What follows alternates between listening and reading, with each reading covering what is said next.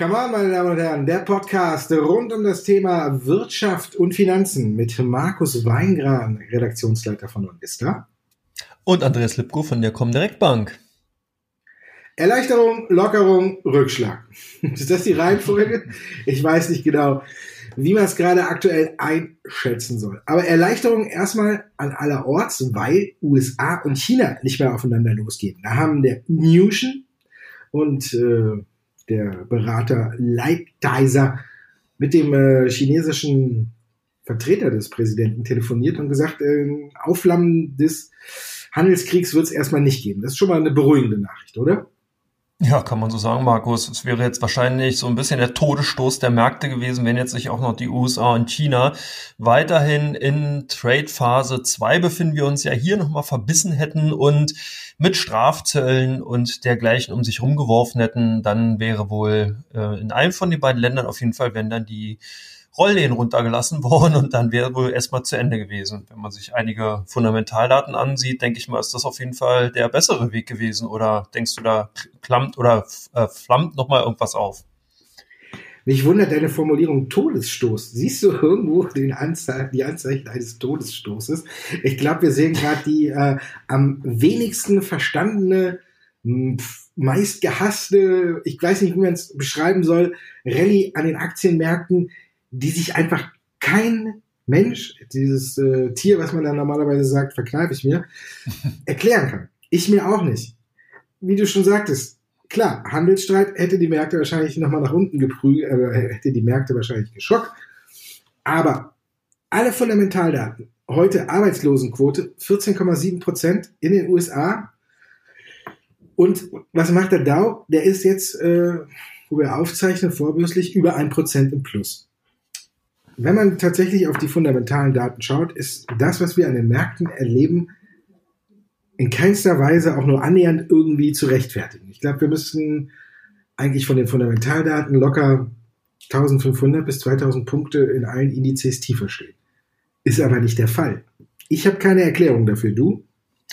Ja, es hängt, also es hängt natürlich damit zusammen, dass wir ja immer wieder auch gerne an den Aktienmärkten mit verschiedenen ähm, ja, An- oder Aussichten zu tun haben. Wir haben auf der einen Seite zieht man dann gerne mal die fundamentale Gemengelage heran und sagt, ja, es sieht alles sehr, sehr gut aus. Man muss jetzt Aktien kaufen, weil eben die Konjunktur läuft. Dann muss man eben Aktien mal wieder verkaufen, weil die Konjunktur nicht läuft. Und dann kommt, schlägt die Stunde der Notenbanken, die in diesem Augenblick gerne herangezogen werden. Und da hat man in den letzten Jahren so eine Art Draghi-Put hieß ja mal, beziehungsweise dann jetzt US Fed Put genommen. Das heißt, wenn die Aktienmärkte runtergegangen sind, hat man eben darauf gebaut, die Fed wird schon richten und auch dieses Mal. Also was heute so bisher an Statements durchgekommen ist, und das ist schon ein bisschen pervers, muss man ganz ehrlich sagen. Wir haben ja 20,5 Millionen Arbeitsplätze weggehen, vernichten gehen sehen durch den Coronavirus in den USA. Das ist eine unglaubliche Zahl. Aber nur ähm, April. Ja, ja, nur in April, natürlich. Und jetzt geht man davon aus, dass die US-Fed noch einen Schritt weitergehen wird und negative Einlagenzinsen äh, ansetzen wird, damit die US-Konjunktur wieder Schwung kriegt. Aber hier auch nochmal ähm, von mir nochmal ein Hinweis, darüber haben wir auch die letzten Male ge, äh, gesprochen, was eine ganz interessant war. Es gibt eine Statistik, da sieht man, dass die Kreditkartenverbindlichkeiten drastisch zurückgegangen sind. Das heißt, dass die Hilfsmaßnahmen, die in den letzten Wochen eben für die US-Amerikaner von dem US, äh, von der US-Regierung ausgegeben worden sind, die sind gar nicht größtenteils zum Konsumieren genutzt worden, sondern die Amerikaner haben ihre Schulden zurückgeführt, aber haben immer noch einen Riesenbatzen an Schulden gegenüber zum Beispiel äh, Kreditkartenunternehmen. Also man muss hier wirklich sehr, sehr aufpassen. Und ich glaube, dass hier auch einfach eine Thematik auch nicht ganz unerlässlich ist. Wir haben einen sehr, sehr hohen Anteil an algorithmischen Handelsprogrammen, also das heißt wirklich computergesteuerte Handelsprogramme, die nur den Trend folgen. Denen ist das vollkommen egal, wie die fundamentale Gemengelage aussieht, sondern hier werden ganz rein nur statistische äh, Mittel angewandt, um eben zu erkennen, ob der Markt in einem Aufwärts- oder Abwärtstrend ist. Jetzt ist er halt augenscheinlich in einem Aufwärtstrend. Das heißt, es wird so lange gekauft, bis der Arzt kommt. Anders kann man es nicht formulieren. Und diese Perversion dabei ist halt, dass das einhergeht mit wirklich, also ich, so, solche drastisch schlechten Fundamentaldaten. Ich glaube, die, die hätte ich mir noch nicht mal in, meinen kühnsten, schlimmsten Träumen ähm, vorstellen können. Also 14,7 Prozent Arbeitslosenquote, Markus. Das ist ja, äh, äh, das ist, das ist unvorstellbar, oder? Also haben wir wirklich fast schon die Worte weg. also du meinst, wir sind jetzt in der Phase, wo man einfach Aktien kaufen muss, weil zu viel Geld da ist. ja, aber so formulieren sie, ich weiß nicht, ob man das unbedingt noch machen muss, aber ich sitz, äh, stehe halt wirklich teilweise auch nur genauso wie du wahrscheinlich an der Seitenlinie bei vielen Unternehmen und schaue mir das an und denke halt wirklich hier, das wird nochmal richtig wehtun.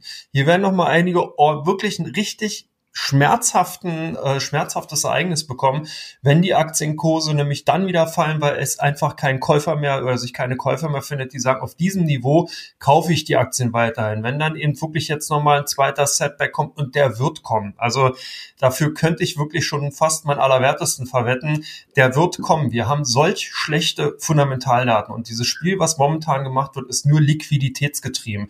Und wenn eben sich zeigt, dass wir nicht in einem äh, Monat oder in sechs sechs oder in acht Wochen aus dieser Krise draußen sind, sondern dann jetzt noch das zweite Quartal ebenfalls versaut ist und danach sieht es ja auch aus, dann gibt's wirklich, dann gibt's ein Gemetzel. Also vielleicht nicht ganz so heftig, dass wir hier jetzt 30 Prozent verlieren, aber wir werden noch einmal zurückkommen. Da bin ich mir wirklich felsenfest sicher. Jetzt der Zeigefinger war ganz weit oben, ne? Der war ja, der war an der Decke. Ich habe schon, ich kann, ich muss jetzt ja. langsam wieder runterschweben. Jetzt kannst du dich langsam wieder beruhigen. Und ja, ich, ich, weiß es nicht. Ähm, Uber hat zum Beispiel ja gestern Zahlen gemeldet. Und nur, ne, nur 2,2 Milliarden Euro Verlust. Ich meine, ist ja nix.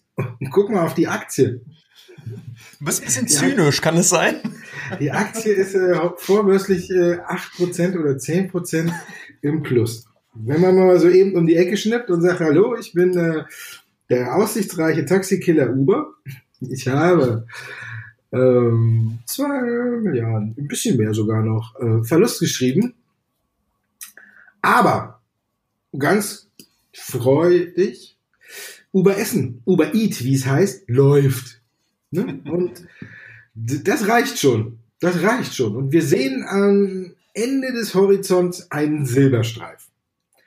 Q3 könnte es vielleicht wieder aufwärts gehen. Also, das ist jetzt so ganz brutal unter dem Motto, man kann sich alles schön reden. Und da wird sich vieles schön geredet. da muss man jetzt auch äh, von ausgehen. Ich bin auch skeptisch, dass das irgendwie so weitergehen könnte. Auf der anderen Seite muss ich immer wieder sagen, ne, ich habe es noch nicht geschafft. Ich weiß nicht, ob es schon mal einer geschafft hat. Äh, es bringt nichts, gegen sich den Markt äh, oder sich gegen den Markt zu stemmen. Da fällt man immer nur auf die Schnute. Weil der Markt hat im Grunde genommen unterm Strich immer recht. Oh, ich habe fast, äh, ich habe mich sogar vertan. Es waren fast drei Milliarden. Dollar ja, eine Milliarde, das spielt 2,9. Verlust im Jahresvergleich äh, nur 190 Prozent. Also ich bitte dich. Also bitte. Da kann man doch mal sagen, okay, Uber Eat läuft. Man kann den Zeigefinger heben, ja, aber irgendwie, wenn zu viele immer den Zeigefinger heben, passiert meistens das Gegenteil es ist halt der Frage, spielt man die Zukunft? Sagen ja jetzt viele ja, wie du auch gesagt hast. Es ist viel darin enthalten, dass man wieder in absehbarer Zukunft vielleicht die Wirtschaft wieder hochfährt und alles. Ich glaube aber, was auch viele vergessen ist, die Wirtschaft oder die Situation, unser Leben wird nicht mehr so sein wie vorher. Die Rückkehr zur Normalität, weiß ich nicht, ob das wirklich eine normale, von uns gewohnte Normalität ist oder ob wir was anderes sehen. Als ich gestern meinen Sohn von der Schule abgeholt habe, da habe ich gedacht, okay, einige haben es noch nicht verstanden, die sind tatsächlich zur kompletten Normalität zurückgekehrt. Dann kommen die Kinder, morgens werden da Punkte auf dem Schulhof gemalt, wo sie sich aufstellen müssen, damit die nicht nebeneinander stehen und werden einzeln in die Klasse geführt.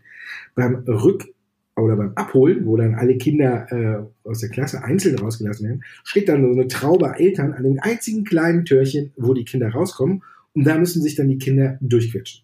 Vorbildfunktion der Eltern voll erfüllt, kein Schwein hatte eine Maske auf. Und anstatt im Auto zu warten, dass die Kinder einfach ganz alleine da rausgehen können, sich zu den Eltern ins Auto setzen, stehen alle davor. Wie so ein Spießruten laufen. So, geh mal schnell durch. Keiner eine Maske an, gar nichts. Ich bin ja jetzt auch nicht der absolute, der jetzt den Finger heben darf und sagt, ich mache auch alles 100% korrekt. Ich habe auch versucht, mich beim ersten Supermarkteinkauf äh, ohne Maske da durchzumogeln, bin aber zu Recht, muss man ja auch sagen, wieder rausgeflogen. Also ich bin jetzt nicht einer, der unbedingt auf alles mit dem Finger zeigen darf, weil auch alles extrem richtig macht. Aber wir haben jetzt schon in zwei Gemeinden wieder in Deutschland diese Grenze, die von, die erst Anfang der Woche festgelegt worden ist, mit äh, 50 Infektionen auf 100.000 Einwohnern, haben wir schon zwei Gebiete mittlerweile heute, wo das wieder übertroffen wurde, wo man schon überlegt, was mache ich jetzt wieder. Als ich das gestern gesehen habe, habe ich gedacht, ja, das wird uns noch drohen. Die zweite Welle ist vielleicht näher, als wir denken, und ich denke, die könnte dann vielleicht, wenn dann alles noch ein bisschen verlängert wird, den Markt tatsächlich nochmal nach unten drücken. Aber solange da nichts Konkretes ist, glaube ich, dass der Markt noch ein paar Tage nach oben gehen wird. Und wie immer kann man das nicht vorhersagen und, es wird uns treffen wie der Blitz. Und dann sagen wieder alle, wow, warum? Aber damit muss man eben, glaube ich, leben. Das ist von heute auf morgen, alles geht ja viel schneller. Von heute auf morgen ist es vorbei. Und ich glaube, darauf muss man jetzt auch, wenn man Anleger ist, ein Depot so ein bisschen ausrichten. Stoppkurse bringen da irgendwie nichts, weil wenn dann in dem Moment alle wieder durch die gleiche Tür wollen, dann kann man den noch so schön gesetzt haben, dann nützt der einem unterm Strich nichts. Also ich denke, man muss darauf vorbereitet sein, dass es nochmal kommen könnte, wie heftig es wird, weiß ich noch nicht genau. Aber aktuell können wir den Finger heben, heben, heben und alle sagen nur, ja, red du mal. Oder? Ja, du hast recht, aber es ist äh, vielleicht auch nochmal eine kleine Anekdote auch aus meinem Alltag. Äh, ich war gestern nämlich auch unterwegs hier in Hamburg und wollte mir einen Adapter kaufen für einen Computer und war bei Saturn. Und es ist wirklich unvorstellbar. Also äh, die Schlangen, die dort standen, das hat so ein bisschen an DDR-Zeiten erinnert. Das war wirklich einmal um den Block rum. Also man hätte, wenn man sozusagen zu Saturn gehen wollte, einen riesen Megastore, der ist hier in Hamburg ungefähr, glaube, drei oder vier Etagen hoch, ungefähr drei Stunden anstehen müssen.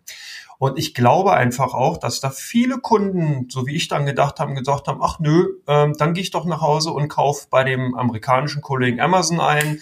Das hat mich ganze äh, drei Minuten gedauert. Dann hatte ich sozusagen das Teil bestellt. Gut, es kommt jetzt erst Montag an, aber das ist ein Paradigmenwechsel, der ist nicht mehr umkehrbar aus meiner Sicht heraus. Viele, die vorher wirklich noch dem stationären Handel die Treue gehalten haben, gesagt haben, ja Mensch, ich gehe da einkaufen, ich unterstütze das, die werden an den Maßnahmen momentan, an diesen, dass nur drei Leute oder zwei oder 15 Leute in die, in die Läden rein können und dass man da warten muss und so weiter, die sind einfach davon genervt und die werden auch zukünftig dann davon Abstand nehmen und dieses Kauferlebnis, auch wenn man jemandem gegenübersteht mit einer Maske und so weiter und so fort, das ist jetzt einfach mal futsch und von daher glaube ich, und da gehen wir nachher auch nochmal auf ein paar Unternehmen ein, hier wird es einen richtig heftigen Paradigmenwechsel geben. Und nicht zu vergessen die Reisebranche, Markus. Ich meine, wer bucht denn jetzt dieses Jahr noch eine Reise, wenn man gar nicht weiß, ab wann darf ich wo und wie dann überhaupt noch fahren? Das heißt, was ist angesagt? Balkonien, äh, Schwarzwald, Nordsee, was weiß ich auch immer, ähm, oder Ostsee.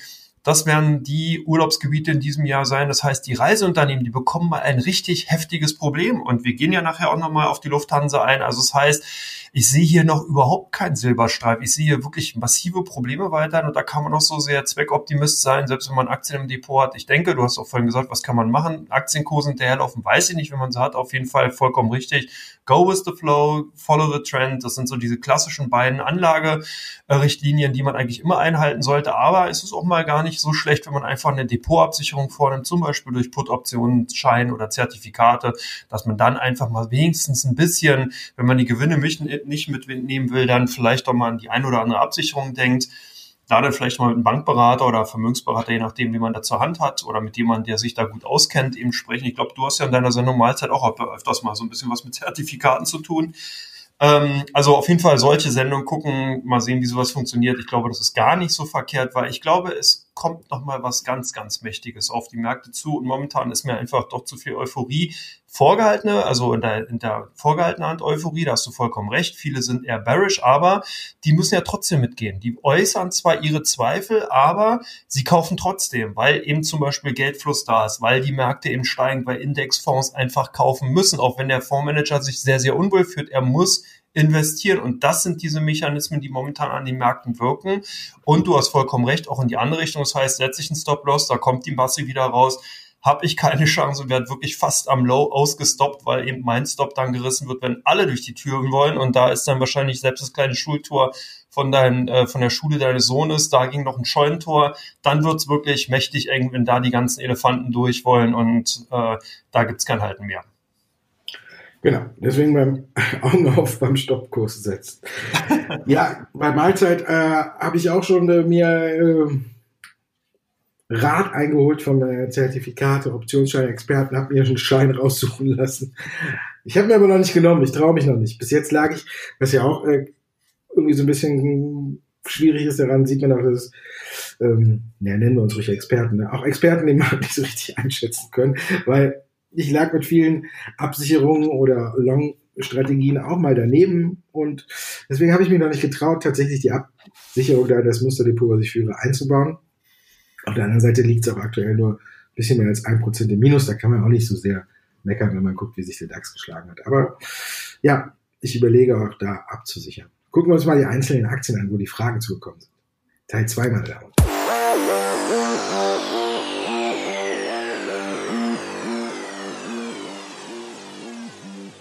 Ja, du hast es schon angesprochen, Andreas. Teil 2, da geht es um die Aktien, um die Zuschauerfragen und du hast auch schon verraten, dass es auch hierbei um die Lufthansa geht. Wir starten nämlich direkt mit der größten deutschen Fluglinie. Die hat gestern Nachhilfe, oder Nachhilfe sage ich schon, ja, Nachhilfe kriegen die wahrscheinlich auch irgendwann von der Bundesregierung, aber die haben gestern Nachrichten gebracht, wie dieses mögliche Staatshilfepaket aussehen könnte. Ist das für dich gut oder schlecht, was die da gesagt haben, was zur Diskussion steht? Wenn wir bei dem Beispiel mit der Nachhilfe bleiben, dann kriegen jetzt wohl erstmal die Aktionäre ordentlich den Popo versohlt und dann geht's wirklich zur staatlichen Nachhilfe. Es sieht so aus, als wenn zumindest eine stille Beteiligung von der Bundesrepublik Deutschland geplant ist und die will man machen und zwar zum Nennwert. Und das kann wirklich wehtun. Das heißt, es erfolgt ein Kapitalschnitt, der angepeilt ist. Dann sollen die Aktien zum äh, Nennwert rausgegeben werden, die dann eben bevorzugt von oder beziehungsweise wahrscheinlich nur ausschließlich von der Bundesrepublik Deutschland gezeichnet werden.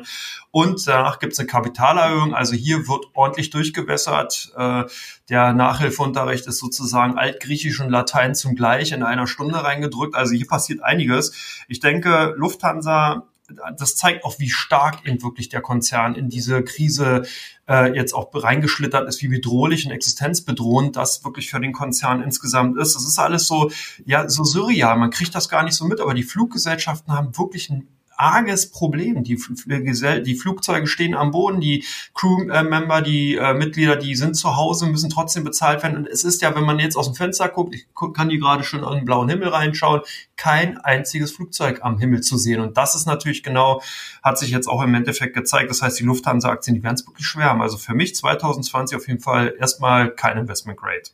Plug Power, die Zahlen sind da. Wie geht's weiter, Markus? Gut.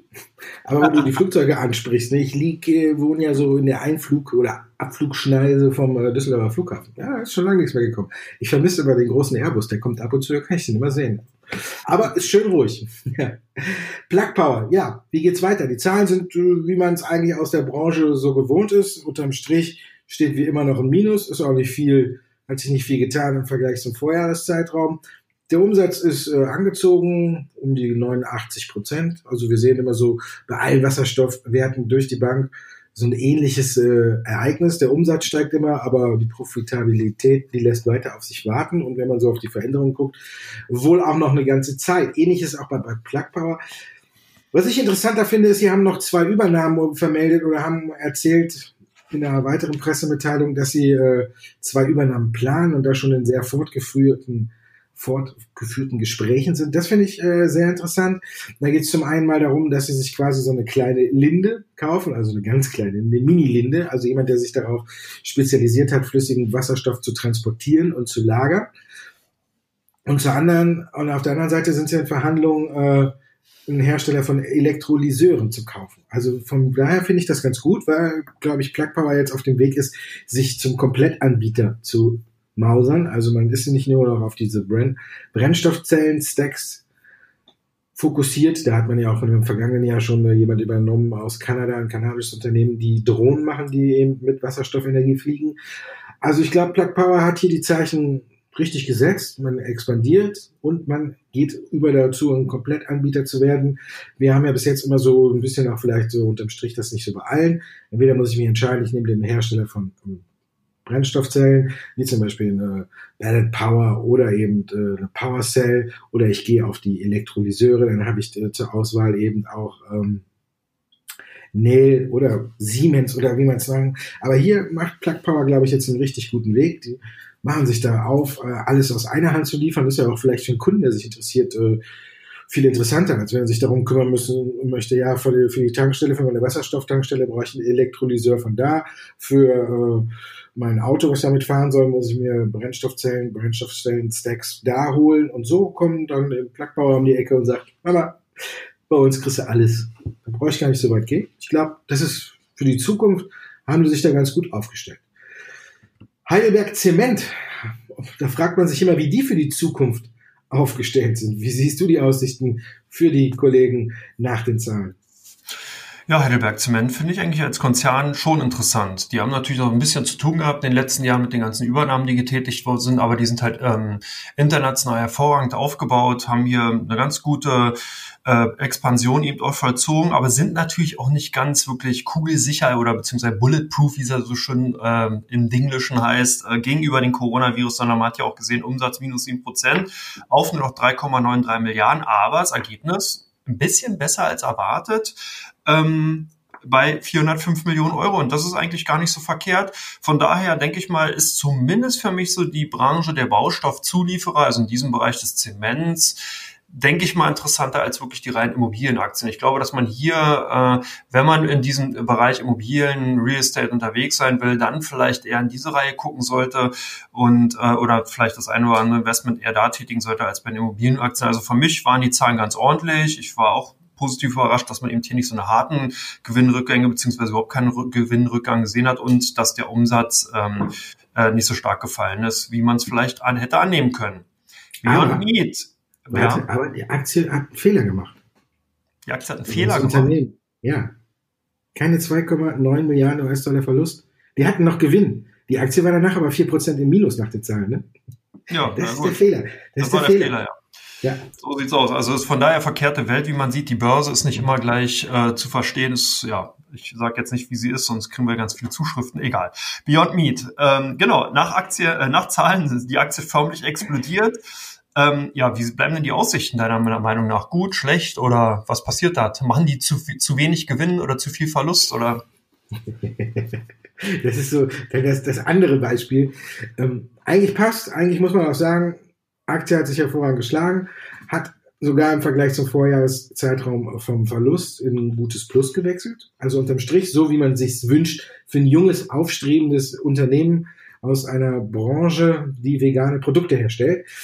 Ähm, soweit hat alles gepasst. Was für mich dann wieder nicht so ganz gepasst hat, ist, auf der einen Seite habe ich mich gefreut, weil ich die immer im Mahlzeit-Musterdepot habe, die Aktie. Auf der anderen Seite kann ich es wieder nicht nachvollziehen, warum man nach diesen Zahlen ungefähr, äh, nicht nur ungefähr, sondern 26 Prozent ins Plus jagen muss. Und das ist, äh, zeigt dann wieder, dass klar viel zu viel Geld da ist und man sich auf die Dinge stürzt, wo alles am Grunde genommen in Anführungszeichen ein bisschen normal ist. Ja, die haben äh, gut gearbeitet, auch wohl viele Shops ein bisschen dicht haben, aber natürlich geht auch viel über die Supermärkte, wo die Produkte angeboten werden. Und vielleicht hat auch der eine oder andere ein bisschen vegane Kost äh, gemausert, äh, gehamstert, nicht gemausert. Ähm, und es ist so wie du natürlich auch sagtest, ähm, dass sich irgendwie ein bisschen was am Leben ändert. Und da kann man vielleicht auch darauf ich hoffe es zwar nicht. Also ich, bei mir wird es nicht wirken, aber ich glaube, bei vielen anderen wird es wirken, dass viele auch ihre Ernährung umstellen und vielleicht auch äh, vegetarischer oder veganer werden. Also daher bleiben die Aussichten bei Beyond Meat gut. Wir gehen aber jetzt auch wieder in Bewertungen rein mit 120 Euro, wo man wieder mit den Ohren schlackern kann. Aber ja, die Aktie ist gestiegen, wer sie hat, freut sich halt eben. Sie ist ein Stück, nur ein Stück weit danach ein ganz klitzekleines Stück zurückgekommen. Die Aussichten bleiben gut. Ich glaube, dass Beyond Meat auf dem Weg in die Profitabilität ist. Man hat viele gute Kooperationen geschlossen. Und wenn die jetzt noch ausgebaut werden, zum Beispiel kooperiert man ja nur mit McDonalds in Kanada, mit ein paar Läden. Wenn McDonalds irgendwann dann sagt, okay, wir nehmen euch in, ins komplette Sortiment mit rein, dann ist das auch wieder na, wahrscheinlich der nächste Wachstumstreiber.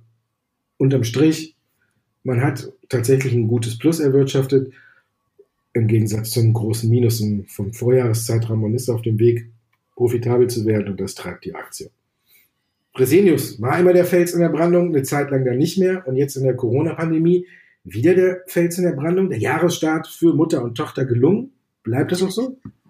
Ja, gute Frage. Also man sieht schon, das Feld ist hier nicht ganz so homogen bei Fresenius. Insgesamt konnten einige Bereiche aus dem Gesundheitswesen heraus oder aus dem äh, Gesundheitsmittel ähm, heraus, da konnten, äh, konnte man profitieren, weil eben doch viele Produkte nachgefragt worden sind, die eben im Zuge des Coronavirus, der Coronavirus-Pandemie eben doch größeres Interesse eben äh, hatten. Ansonsten ist natürlich Fresenius äh, auch gleichzeitig Klinikbetreiber, und zwar der Helios Kliniken. Und die haben ja doch in den vergangenen äh, jetzt Wochen einiges zu tun gehabt, haben eben dementsprechend auch weniger eigentlich verdient. Aber hier hat so ein bisschen so die staatliche Hilfe dann auch nochmal geholfen. In Spanien lief es dann nicht ganz so rund. Hier hat man dann dem doch einige Verluste hinnehmen müssen. Das Dialysegeschäft, das Hauptgeschäft, womit sich ja Fresenius und die Tochter Fresenius Medical Care auseinandersetzen, das läuft weiterhin rund. Das ist ja auch ein Stück weit ausgenommen. Die Leute müssen ja weiterhin zur Dialyse gehen und da werden halt auch natürlich dann die Hygienevorschriften genauso noch extremer umgesetzt, weil man hier wirklich mit Tod teilweise wirklich extrem kranken Leuten oder Menschen eben doch zu tun hat. Und da muss man nochmal eine, eine besondere Vorsicht eben auch walten lassen. Also von daher, das Geschäft läuft weiter und daran verdient halt Fresenius sowohl als auch Fresenius Medical Care. Ich denke, das bleibt jetzt vorerst auch mal so, weil, ähm, oder könnte auch so bleiben, weil wenn jetzt oft jetzt sich alles um rund um Corona, rund um den Coronavirus wieder ähm, abnimmt, wenn also hier eine Beruhigung einkehrt, dann wird auch das operative, das normale Stammgeschäft von Fresenius insgesamt wieder rundlaufen, weil man eben bei den anderen, bei einigen Bereichen keine Einbußen hat, in anderen Bereichen ein bisschen Belastung eben hat, aber wenn die Belastungen wegfallen, denke ich mal, ist es durchaus wieder ein Fels in der Brandung. Klassisch defensives Investment. Fresenius ja schon seit Jahren, wenn man sich den Chart sieht, bis vor einigen Monaten, da gab es noch kurz den, den Einbruch, weil man eben da die Prognosen nicht erfüllt hat, wie der Markt eben angenommen hat. Aber insgesamt denke ich mal ein solides Investment. Ja, danke. Ich habe die Aktie aus der Depot.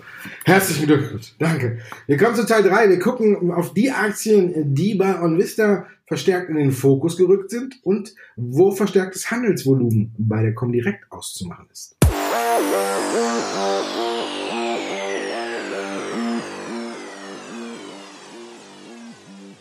Teil 3. Worum es geht, habe ich gerade eben schon gesagt. Und jetzt schreien die Anleger vor Glück bei Zalando. Ja, ähm, zumindest die Käufer bei der kommen direkt scheinen eben hier bei Zalando vor Glück zu äh, schreien. Also hier wurden auf jeden Fall relativ stark zu oder ge gehandelt, größtenteils eher gekauft, das eben im Zuge der avisierten Quartalzahlen beziehungsweise der Quartalzahlen hier Zalando ja doch im ersten Augenblick eher ein enttäuschender Faktor gewesen, weil man eben durch den Textilbereich nicht so viel verdient hat. Jetzt will man aber groß aufholen. Jetzt will man hier von dem Boom im Online-Sektor, wir hatten ja im Teil 1 schon drüber gesprochen, durch den Paradigmenwechsel, davon will man ganz klar profitieren. Hat natürlich für die, bei den einen oder anderen Analysten wahrscheinlich nicht nur zu äh, Freudenschreien, sondern auch Freudensprüngen und eben zu einer leichteren Feder des Stifts geführt, sodass er eben da die Kursziele hochgelupft hat. Also Zalando eher bei uns äh, bei den Kunden gesucht gewesen. Bei euch die Aktien von Twilio gesucht. Was steckt denn dahinter? Ähm, über 1000 Prozent in dreieinhalb Jahren hat sich die Aktie entwickelt. Der, der Tenbagger, von dem alle träumen, da ist er. Ich hatte ihn nicht im Depot. Ich, viele hatten. Ich kannte die Aktie bis dahin fast kaum und bin erst darauf so richtig aufmerksam geworden, als sie nach den Zahlen, ähnlich wie Beyond Meat, ähm, mal eben äh, über 20 Prozent in die Höhe geschnellt ist. Was machen die? Die verbinden deine IT-Welt mit ähm, deiner persönliche IT-Welt des Unternehmens mit der IT-Welt da draußen über Messenger-Dienste. Also ich kann alles anschließen. Wir sorgen dafür, dass dann über das System eine WhatsApp oder sagen wir mal eine Message rausschicken kann oder als Video oder als Telefonie, das machen die alles. Da sind wir wieder bei unseren Freunden Uber. Der Uber läuft sehr richtig gut und die kooperieren mit denen auch. Dieses Uber Eat, da kann man dann äh, über diese ganzen Funktionen eben über das System gucken, wohin soll das Essen geliefert werden, wer will was und die ganze Kommunikation findet da so ein bisschen eben über Twilio statt. Die haben sich gut geschlagen, haben gute Zahlen geliefert. Wenn man überlegt, die Aktie ist bei 15 Euro damals Mitte 2016 an die Börse gekommen. Gestern hat sie die Marke wieder von 150 US-Dollar übersprungen. Also ein sattes Plus von 1000 Prozent für die, die von Anfang an dabei waren. Und deswegen habe ich gedacht, das ist mal eine Geschichte wert. Und deswegen haben die Anleger bei uns die Aktie auch verstärkt mal angeguckt. HelloFresh, der nächste Gewinner. Die Kochbox ihres Vertrauens für die Anleger ihres Vertrauens.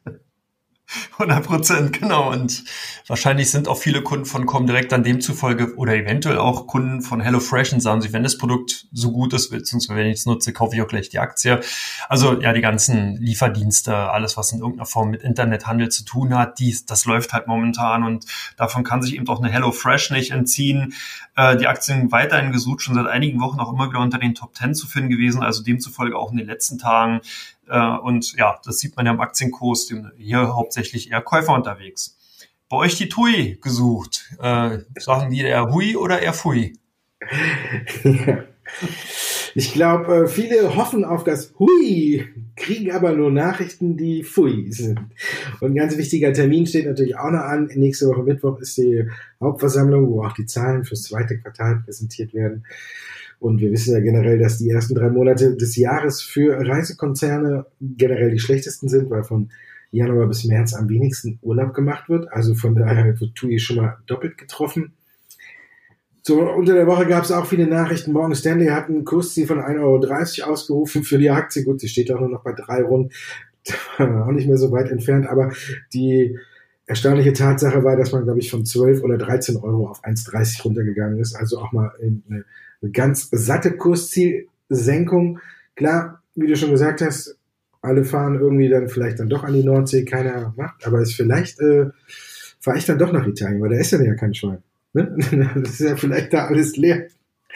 Eine überfüllte Nordsee und ich liege in Italien am weißen Strand alleine.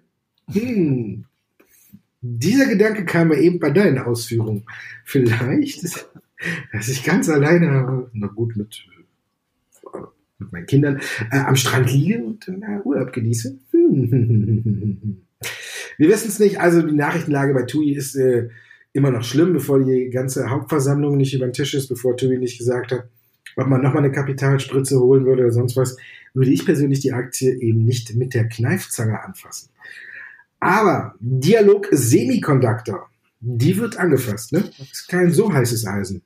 Nee, die wurden schon angefasst, nachdem auch so die ersten Quartalzahlen, jetzt die letzten Quartalzahlen von Apple äh, publiziert worden sind. Da haben natürlich einige nachgerechnet und gesagt, Mensch, wenn es bei Apple gar nicht so schlecht läuft, wie der Markt glaubt, dann äh, kann man eigentlich auch die Aktien von Dialogsemi kaufen. Ähm, ja, das scheint auch zu stimmen. Umsatz zwischen 260 und 290 Millionen US-Dollar, so am oberen Rand der Erwartungen. Der Umsatz ist zwar eingebrochen, 16 Prozent, aber insgesamt war das Zahlenwerk doch besser, als man vorher ähm, gedacht hatte oder befürchtet hatte und äh, demzufolge die Aktien dann eben auch so gesucht gewesen. Mir fällt gerade auf, das sind alle, äh, die Kunden kaufen jetzt gerade alle Aktien. Jetzt fragen, brauche ich mich eigentlich gar nicht fragen, warum der Markt nach oben geht, Markus. Aber egal. Äh, PowerCell bei euch ähm, auch gesucht gewesen. Auch eher bei positiv oder negativ?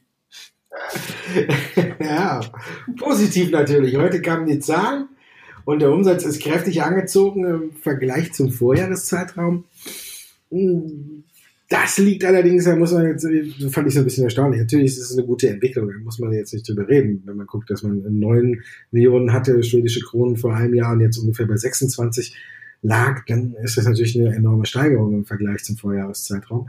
Aber es hängt auch so ein bisschen oder liegt ein bisschen mit Bosch zusammen, die ja schon im vergangenen Jahr eingestiegen sind, ganz groß bei PowerCell und da auch, auch groß auf Wasserstoff machen und die haben kräftig bestellt im ersten Quartal. Ich weiß nicht, wofür Bosch die braucht, mit wem die da zusammenarbeiten. Vielleicht ist es Volvo und Daimler, die ja auch jetzt über den LKW-Trucks, LKW-Trucks auch gut, ne? LKW oder Truck, wie man möchte, äh, zusammenarbeiten und diese Fahrzeuge Richtung Wasserstoff entwickeln möchten. Vielleicht haben die denen noch ein paar rübergeschoben. Was mir auffällt, ist, dass eben PowerCell da auch extra explizit darauf hinweist. Also im Grunde genommen muss man sagen, die Zahlen enthalten jetzt hier so einen positiven Einmaleffekt, weil so eine Bestellgröße im nächsten Quartal oder in den nächsten Quartalen mit Sicherheit wahrscheinlich nicht mehr auf die zukommen wird. Trotzdem haben sie sich gut positioniert in der Schifffahrt und überall haben sie zuletzt äh, neue Kooperationen oder neue Bestellungen vermeldet. Also sie haben überall einen Fuß in der Tür. Also von daher, wer die Aktie hat, ja, der lässt sie weiterlaufen. Wer nicht hat, wartet auf den Rücksetzer oder guckt sich eine Plug Power an.